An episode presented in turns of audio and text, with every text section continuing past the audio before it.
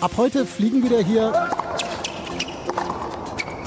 Genau diese gelben Bälle aus Filz und zwar in New York City. Und heute starten die US Open, das letzte Grand Slam Turnier des Jahres. Wir sind beim Tennis und das ist wirklich das richtig letzte große Turnier, vermutlich für zwei Tennisstars, Andrea Petkovic und Serena Williams. Insbesondere bei Serena Williams wird ja gerade in der Tenniswelt sehr, sehr intensiv drüber geredet. Absolut.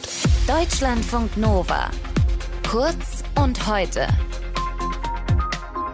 Ich habe mit Christina Hövelhans aus unserer Sportredaktion darüber gesprochen, wollte von ihr wissen, inwiefern dieses Serena aus die US Open überstrahlt. Ja, total. Also das ist das Thema der diesjährigen US Open. Serena Williams hat ihr Karriereende angekündigt. Äh, New York wird also sehr wahrscheinlich ihr letztes Turnier. Und da hat sie 1999 mit 17 ihr erstes Grand Slam Turnier gewonnen.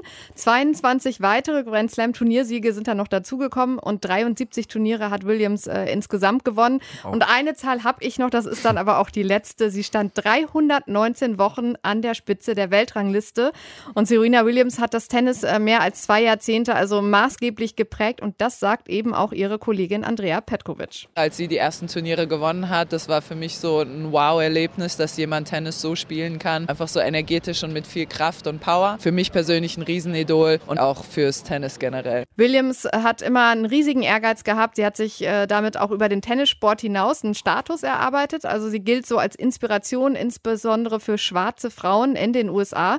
Und jetzt will sie sich halt einfach mehr um ihre Risikokapitalfirma kümmern. Also das ist eine, die mhm. andere Firmen mit ordentlich Kapital ausstattet und um ihre Familie. In der kommenden Nacht, 1 Uhr unserer Zeit, gibt es aber dann nochmal die große Tennisbühne vor mehr als 23.000 Zuschauern im Auftaktspiel gegen Danka Kovinic aus Montenegro. Und das dürfte dann auch sehr emotional werden. Serena Williams hat vor zwei Wochen bei einem Turnier in Toronto gesagt, dass ihr das mit diesem Goodbye dann doch irgendwie schwerfällt. I'm terrible at goodbyes, but uh, goodbye. Und Serena Williams, die ist natürlich so richtig vollständig nur mit Venus Williams, ihre ältere Schwester. Mit der tritt sie in New York äh, auch nochmal an im Doppel. Sehr sympathisch auf jeden Fall. Jetzt haben wir gerade Andrea Petkovic über Serena Williams gehört und wow sagen gehört. Petkovic selbst hat aber gestern auch für viele überraschend ihr eigenes Karriereende angekündigt. Mhm. Wird das denn dann ihr letztes Turnier jetzt auch sein in New York? Ja, das äh, kann schon sein. Also sie tritt äh, da morgen als Außenseiterin an gegen die Schweizer Olympiasiegerin Belinda Bencic. Und das äh, könnte dann tatsächlich der letzte Auftritt in ihrer Karriere sein. Sie hat gestern im Gespräch mit der ARD Sportschau gesagt, dass es wohl ihr letztes Turnier wird. Eventuell hängt sie noch eines in Europa dran. Genauer will Petkovic sich heute dazu äußern. Sie hat einfach schon länger Probleme mhm. mit der Schulter, unter anderem mit dem Ellbogen, mit dem Rücken. Mhm. Äh, und jetzt ist dann tatsächlich wirklich Schluss. Also, dass das jetzt irgendwann kommen, konnte man so ein bisschen absehen. Und aus deutscher Sicht, wenn man jetzt über Petkovic hinaus guckt, sind die Aussichten da im Feld der Damen irgendwie eher gemischt. Angelique Kerber ist ja schwanger, die mhm. fehlt. Mit dabei sind aber zwei, die in Wimbledon für Aufsehen gesorgt haben. Tatjana Maria, die hat es da bis ins Halbfinale geschafft und äh, jetzt trifft sie heute Nachmittag bei den US Open auf Maria Sakkari. Das ist die Weltranglisten Dritte aus Griechenland. Und die zweite, die da in Wimbledon für Aufsehen gesorgt hatte, war Jule Niemeyer. Die hat es da bis ins Viertelfinale geschafft.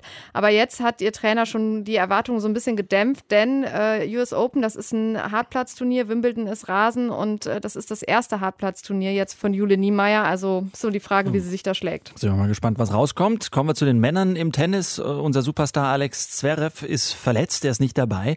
Uh, was ist von den anderen deutschen Männern zu erwarten? Ja, also das wird ein bisschen schwierig für die. Die haben alle schwierige Auftaktgegner zugelost bekommen. Unter anderem Oskar Otte, den kennt man noch. Äh, der muss gegen den Polen Hubert Hurkacz ran. Das ist nicht ganz einfach.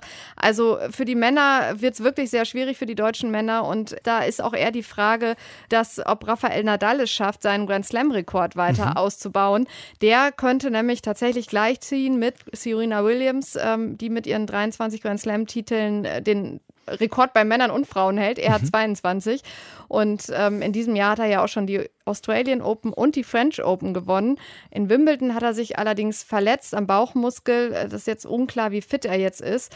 Novak Djokovic, der ist mit 21 Grand Slam Turniersiegen ihm quasi auf den Fersen. Der ist aber in New York kein Konkurrent. Der darf nämlich nicht einreisen, weil er nicht gegen Corona hm. geimpft ist. Mit dabei auch wieder russische und belarussische SportlerInnen, wie zu lesen war. Ne? Das war ja bei den anderen Turnieren Wimbledon ja nicht so. Genau, in Wimbledon ging das nicht. Äh, da hat der Turnierveranstalter gesagt, nee, wegen des Angriffskriegs Russlands gegen die Ukraine.